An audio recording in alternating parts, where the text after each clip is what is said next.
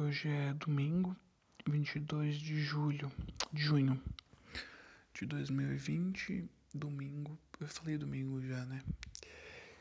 E hoje eu não fiz nada de útil pro meu país. É, eu é meia-noite e 14, eu mais uma vez não consigo dormir. Então eu vim resolvi tentar gravar alguma coisa pra passar meu tempo. É, essa semana a tela do meu celular quebrou, o que foi uma surpresa para mim, como uma pessoa que nunca usa película, nunca usou nem película, nem capinha, nem nada, apesar das pessoas falarem para usar. E quando finalmente minha tela do celular quebrou, agora eu comprei tudo o que precisava ter comprado antes dela quebrar, que é uma película, uma capinha e uma tela nova, porque eu não, não quero ficar com a tela do celular quebrada.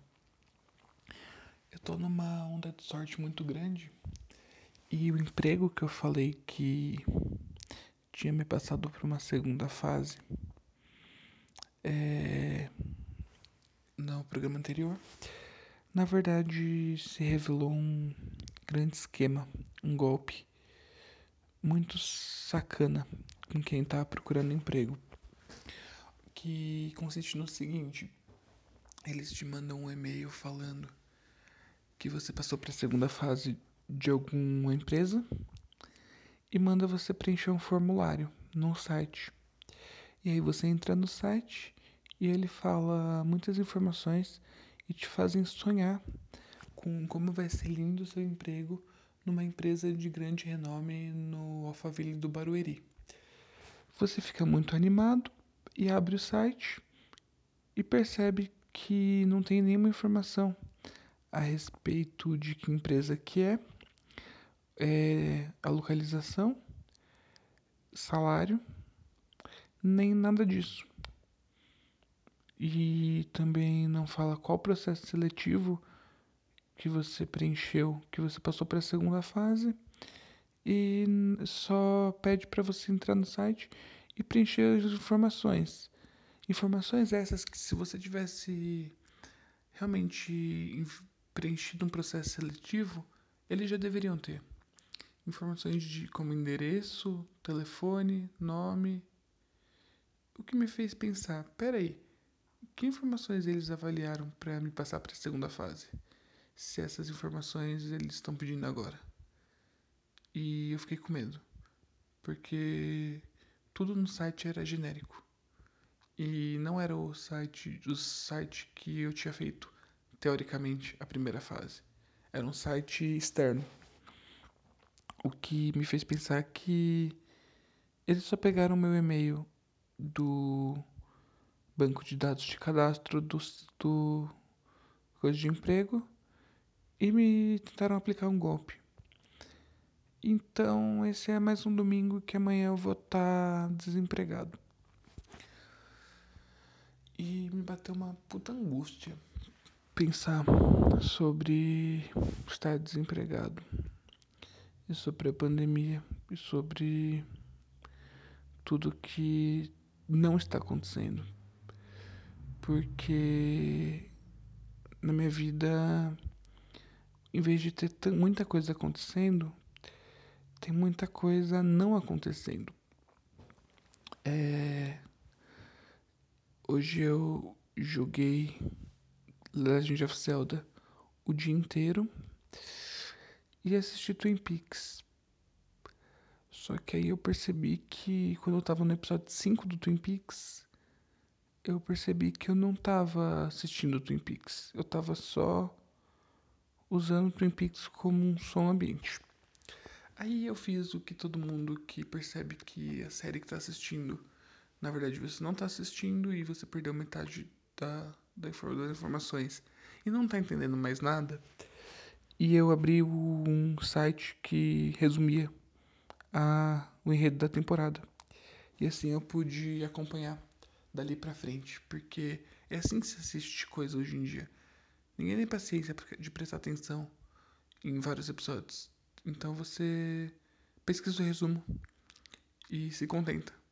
Porque a gente não assiste as coisas pra, pra consumir aquilo, pra ter a experiência. A gente assiste pra preencher tabela. Eu mesmo tenho um, uma lista de filmes e coisas para assistir que eu não quero assistir. Eu quero tirar eles da lista. É para isso que eles estão lá. E aí, para depois eu falar assim nas para as pessoas: vocês assistiram tal coisa? É muito bom ou ah, é mais ou menos ou é ruim. E falar de uma cena que é uma das poucas cenas que eu prestei atenção para parecer que eu assisti e contar vantagem. Porque a gente assiste série, filme para falar com as pessoas e contar vantagem. Não porque aquela experiência vai ser legal. Tirando filmes que a gente tem vergonha de falar. Porque aí os filmes que a gente tem vergonha de falar para as pessoas que a gente gosta é, são os filmes que a gente realmente gosta. Por exemplo, Cinderela Baiana. Cinderela Baiana, é, se bem que agora Cinderela Baiana é meio. É, é legal você falar que você gosta de Cinderela Baiana. Porque é, as coisas que são só ruins, mas ruins, ruins, ruins, ruins, ruins, a ponto de ter alguma coisa de cult, elas se tornam cool e legais de você falar no seu grupo de amigos. É, por exemplo, nossa, eu gosto de Cinderela Baiana. E aí quando você fala isso, você levanta nas pessoas uma curiosidade. As pessoas ficam, você realmente gosta ou você está falando isso de uma maneira irônica e pós-moderna? E não importa porque gostar e gostar de uma maneira pós-moderna hoje em dia é a mesma coisa porque a gente vive numa sociedade pós-moderna.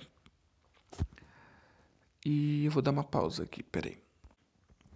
E é engraçado o conceito de final de semana nessa realidade de pandemia. E mais do que isso, no meu caso, numa realidade de desemprego.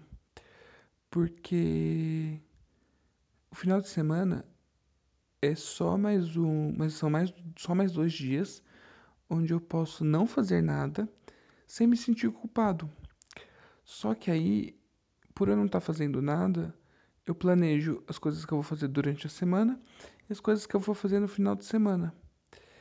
E aí, eu acabo me sentindo culpado no final de semana por não fazer as coisas que eu, que eu ia fazer no final de semana e culpado durante a semana por não fazer as coisas que eu ia fazer durante a semana. E no final é só uma grande culpa por porque por fazer coisas que por não fazer coisas que que eu me impus a fazer. Então, por exemplo, é, eu me sinto cobrado a fazer cursos ou a aprender coisas e depois aplicar essas coisas. Mas no fundo, eu dou play nos cursos, pego, aprendo uma parte do que eu deveria aprender e fico culpado o resto da, do final de semana.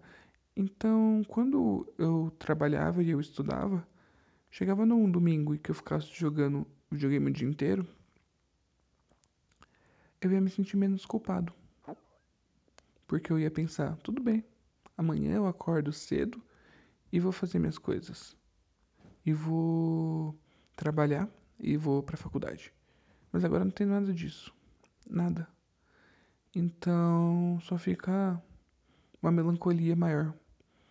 Porque se eu não acordar sete horas da manhã, é... tudo bem. Eu só vou acordar mais tarde e começar a fazer as coisas mais tarde. E nossa, esse programa saiu mais melancólico do que os outros já eram e menos engraçadinho. Mas é a vida. Até o próximo programa.